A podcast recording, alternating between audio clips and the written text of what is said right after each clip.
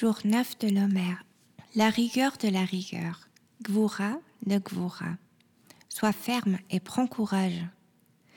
Nous avons tous et toutes de la rigueur en nous. La question est de savoir si nous allons nous en servir ou pas. Souvent, la peur nous paralyse et nous en empêche. La puissance de la rigueur est la détermination et le courage à faire face à nos peurs.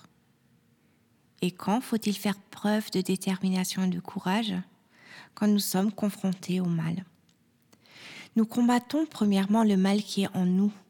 Personne n'est parfait et nous avons tous des mauvais penchants et des qualités à améliorer.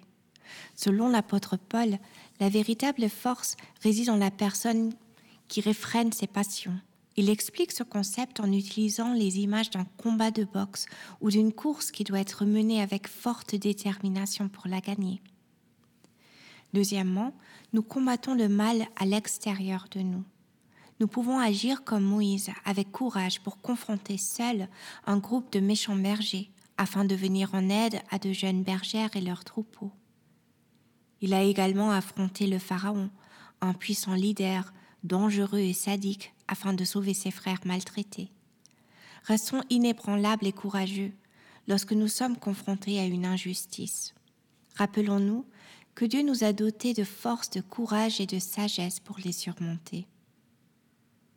Dieu répète plusieurs fois à Josué, Sois ferme et courageux, alors qu'il doit mener le peuple d'Israël dans la conquête du pays promis.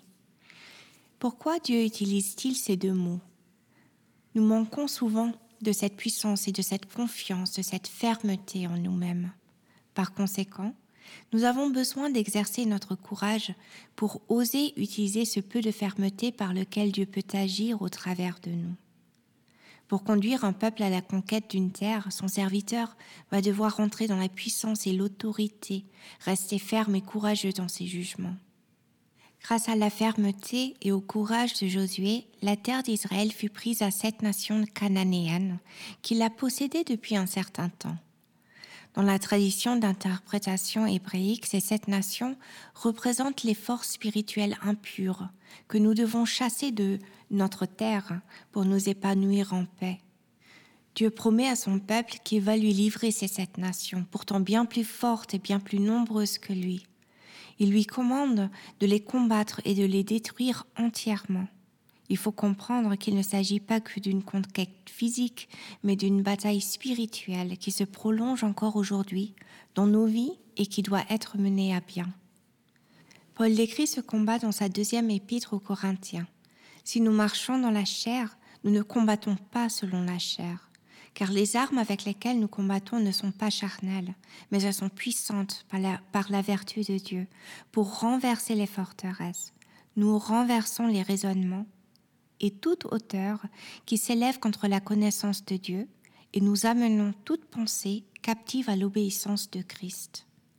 Tout mauvais usage des sept qualités de Dieu en nous provient des raisonnements de notre chair et de nos forteresses mentales. Dieu veut notre sanctification. Il désire corriger nos traits de caractère par sa grâce avec son aide. Lorsque nous manipulons les sept attributs divins à notre avantage, en péchant ou en satisfaisant nos propres désirs, nous souillons la terre de nos âmes, nous la rendons impure et susceptible d'être soumise à l'ennemi, à ces sept nations. Tout comme Josué eut besoin de fermeté et de courage pour conquérir la terre d'Israël, nous aussi nous avons besoin de ces mêmes qualités pour lutter contre notre nature pécheresse et reconquérir une intériorité alignée sur Dieu selon son image et à sa ressemblance. Question à méditer. Est-ce que je me comporte de manière appropriée face au mal? Est-ce que j'ai peur d'être ferme? Si oui, pourquoi Et comment puis-je y remédier? Est-ce que je réalise qu'exprimer de la fermeté avec courage fait partie de la volonté de Dieu pour moi? Exercice pratique. Réfléchissons à un moment dans lequel nous avons dû faire preuve de fermeté et de courage, et rappelons-nous des fruits que cela a portés. Laissons ce souvenir renforcer notre détermination à agir fermement dans les situations qui l'exigent. Agissons aujourd'hui de façon décisive, au moins dans une situation, surtout contre nos propres impulsions.